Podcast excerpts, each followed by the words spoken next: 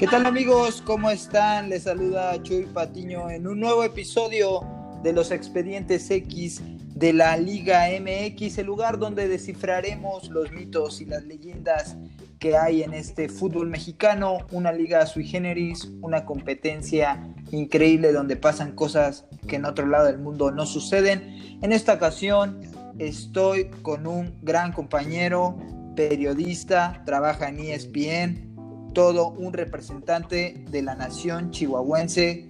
Carlos Porras, ¿cómo te encuentras?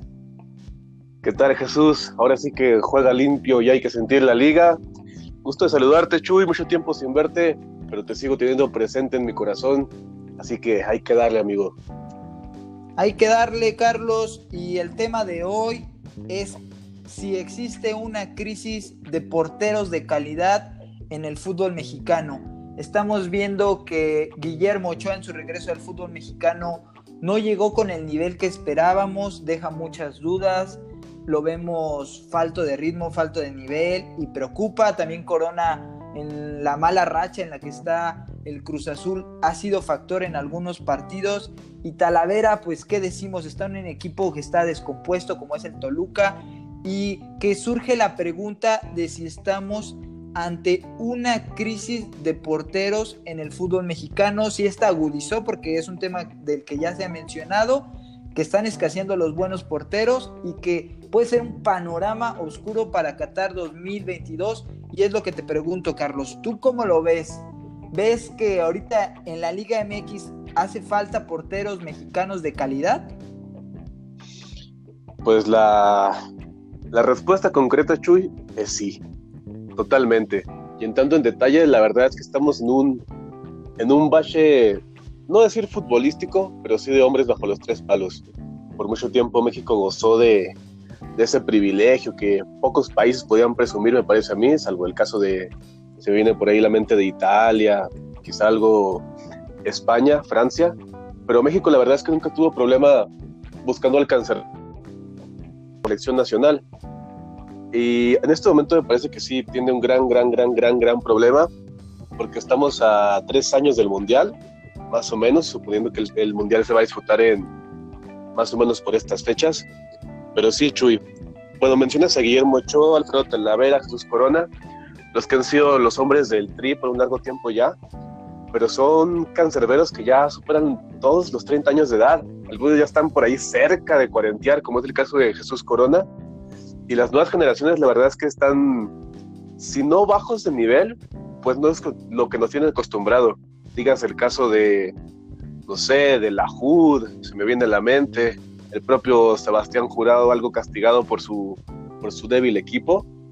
Pero la verdad es que Chuy en concreto me parece que es una crisis y de cara al Mundial no la estamos viendo bastante bien.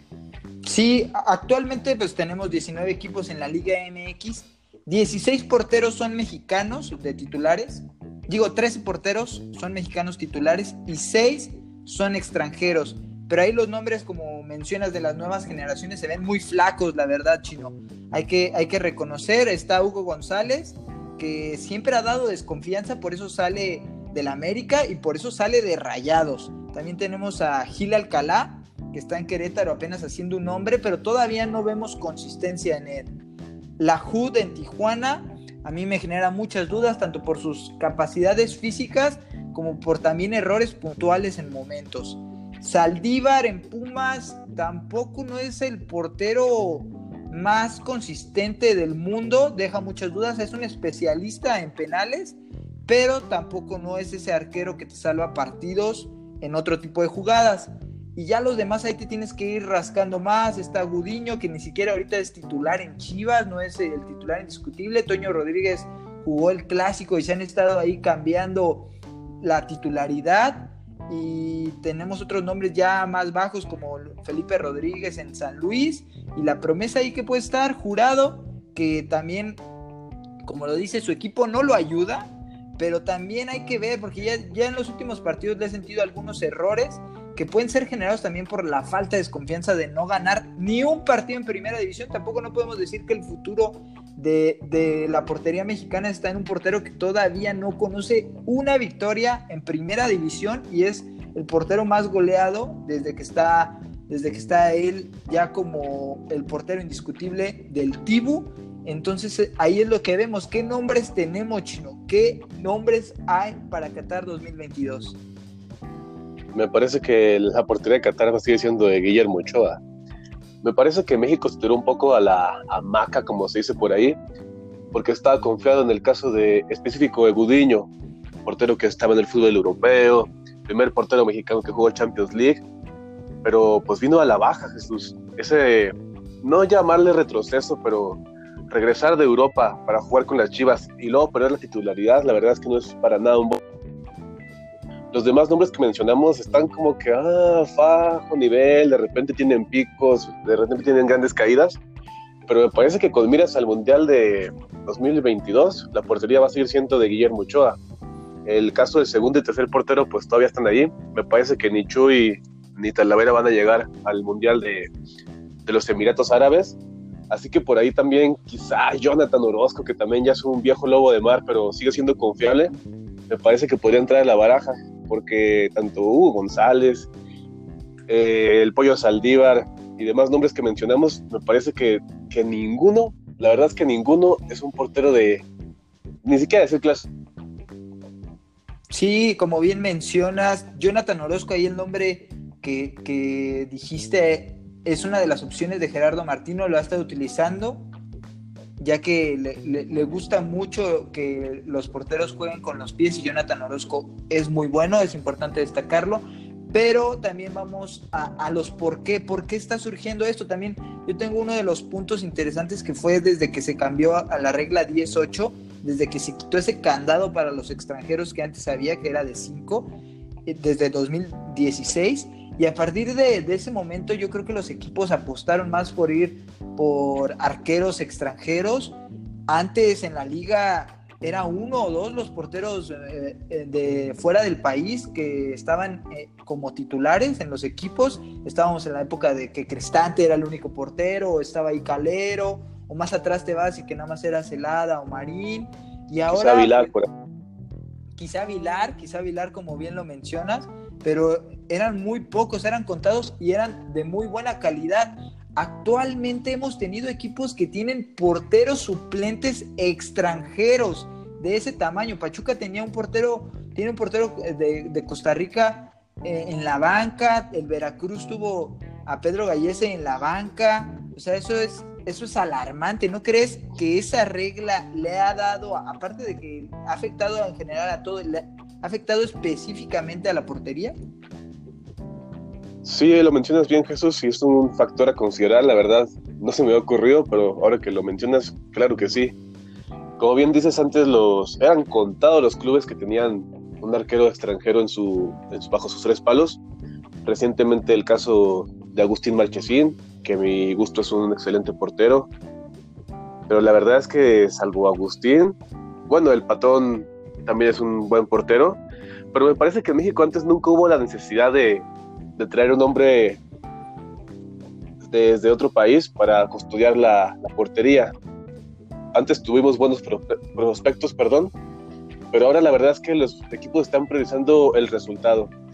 Y antes que darle bola a un joven de la cantera que lleva, no sé, desde los 13 años tratando de mostrar sus habilidades y que posiblemente tenga buenos argumentos futbolísticos para mantener a salvo la portería de cualquier equipo de primera división, pues los equipos están, no sé si desesperados, porque ya pronto el descenso va a volver a ser una amenaza en la Liga MX, pero aprovechando este, no sé si llamarle bache o, retraso en el que el fútbol mexicano no tiene descenso, pues ellos quieren sumar puntos.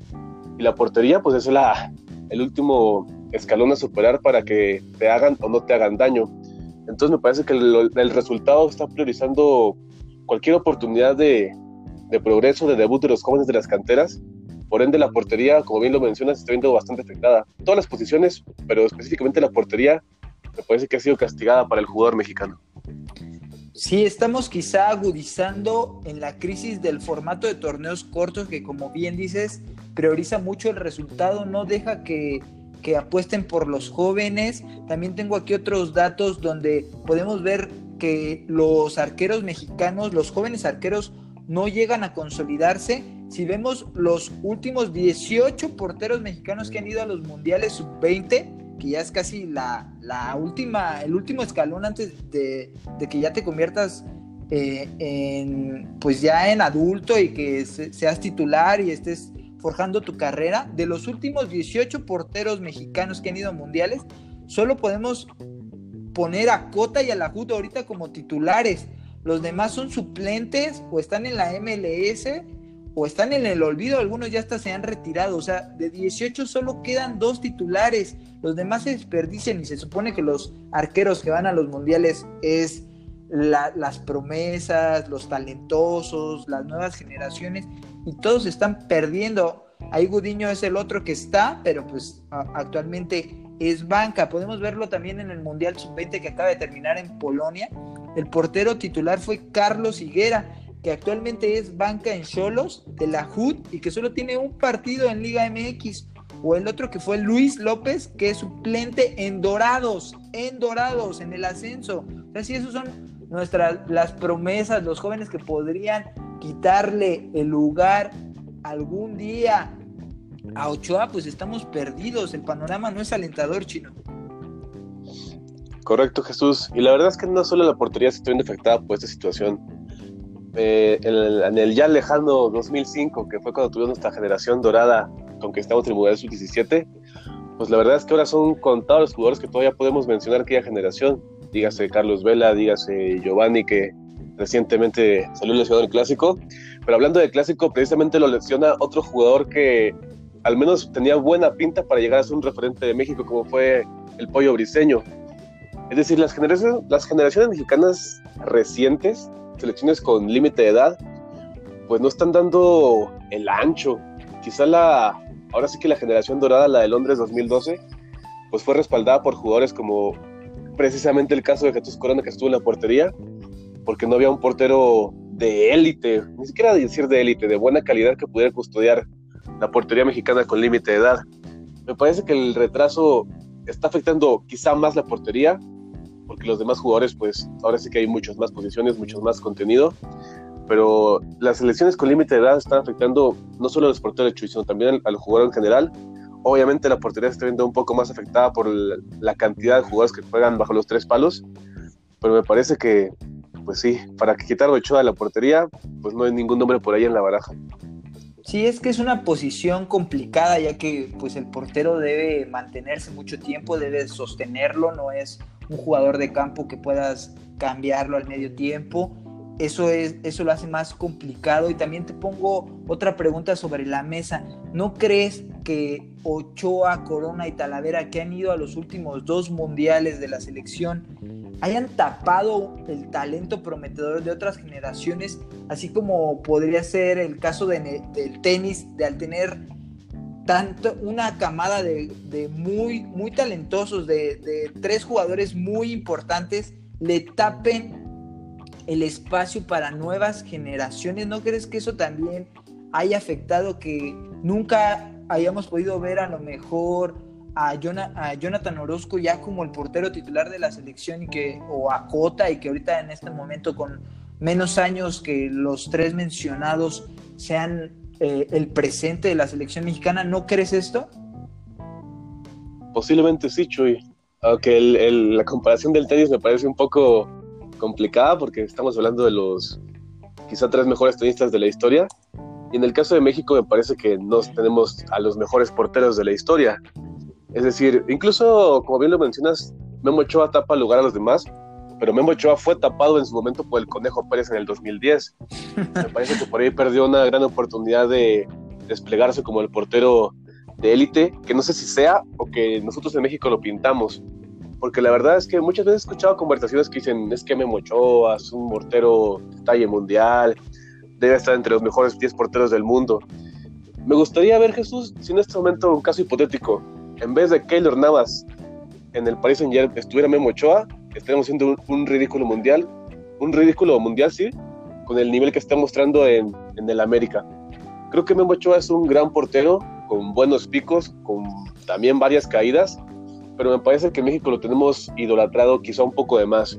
Me parece que tiene las condiciones, no tiene muy buena salida, juega decentemente con los pies. Su mejor condición obviamente son los reflejos rápidos, esos remates cercanos, leer un poco la jugada también se le da, pero me parece que al menos en México estamos cegados por, por Guillermo Ochoa. Me parece que es un buen portero, por ahí Chuy Corona le hizo buena competencia en su momento, Alfredo Talavera me parece que por un buen momento incluso fue mejor que el mismo Memo, y por supuesto que Chuy, que sí Chuy, Memo Ochoa está tapando los ojos de, de los visores mexicanos, porque Jonathan Orozco es un buen portero, me parece que Sebastián Jurado en su momento será un buen portero, pero en este momento, si le preguntas a 10 personas en la calle y te la cuestión, ¿quién sea el portero para el Mundial 2022?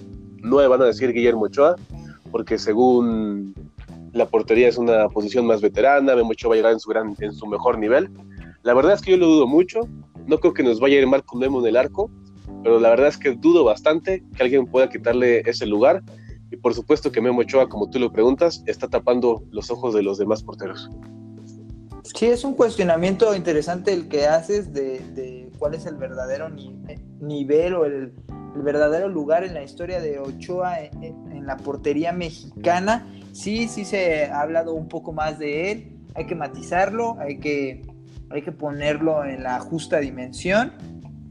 Pero lo que sí también me, me, generó ahorita la pregunta es que Ochoa y Gudiño pues al menos abrieron la pauta, abrieron el espacio y las puertas para que otros porteros mexicanos también llegaran a intentarlo a Europa, porque finalmente eso es lo que necesita el futbolista mexicano, probarse en las grandes ligas. Ochoa quizás es lo que se le rescata, que al menos lo intentó, no llegó a estar en el primer nivel de, de ligas europeas ni equipos europeos, pero lo intentó y al menos abre la puerta para eso. Es otro cuestionamiento para los porteros mexicanos jóvenes que quizás deban salir, deban arriesgar, deban buscar eh, otras ligas de, quizá de menor nivel al inicio, no, no irse a las top europeas, pero sí buscar equipos que los formen, que los ayuden a crecer y, y pues ese es lo que te pregunto ya, ¿con qué, con qué concluyes ahora, Chino? ¿Cuál es la crisis y cuál es el porqué y cuál es el panorama que tú ves? Sí, como bien lo comentas, Memo abrió la puerta de los porteros mexicanos en Europa. En su momento ni siquiera Osvaldo Sánchez pudo ir luego de que se rumorara su salida al, Atlético de Madrid. Finalmente fue el Pato Bandancieri, si no mal recuerdo, quien es fichado en aquel mercado por los colchoneros. Pero me parece que sí, Chuy, tienen que arriesgar. Tienen que. Es complicado salir de Europa. La verdad es que en México el precio estamos un poco sobrevalorando los jugadores y vendiéndolos muy caros al extranjero. Me parece que tampoco hay que regalarlos, pero tampoco puedes pedir las joyas de la reina por un jugador que en este momento la portería mexicana pues tendrán ni siquiera 20 partidos en la primera división. Ellos tienen que arriesgar, tienen que buscar. No creo que Centroamérica sea una buena opción. Sudamérica quizá podría serlo, aunque los traspasos de mexicanos para allá pues no son muy conocidos, no son muy recordados, no son muy sonados ni siquiera pero la verdad es que hay pocas soluciones. La, la, verdadera oportunidad es quizá la Copa MX, que por ahí tenga la oportunidad de lucirse, pero también es complicado porque los equipos no van con su cuadro titular, por ende los porteros debutantes quedan más al descubierto. Entonces creo, Chuy, y tristemente la conclusión es que estamos en un bache donde las alternativas son muy, muy, muy, muy, muy, muy, muy pocas. Y de cara o con miras al Mundial 2022, la verdad es que la portería mexicana pues está no quise decir desprotegida, pero sí un poco, un poco debilitada. Sí, pues mi conclusión también, Chino, es que estamos en una crisis de porteros mexicanos.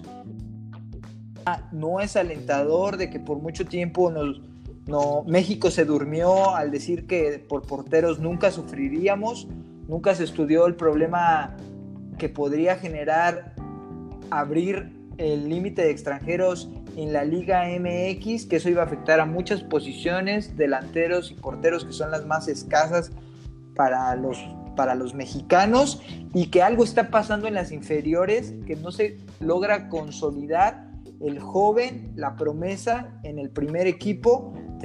también se tiene que estudiar eso de los formadores, no se han actualizado quizá.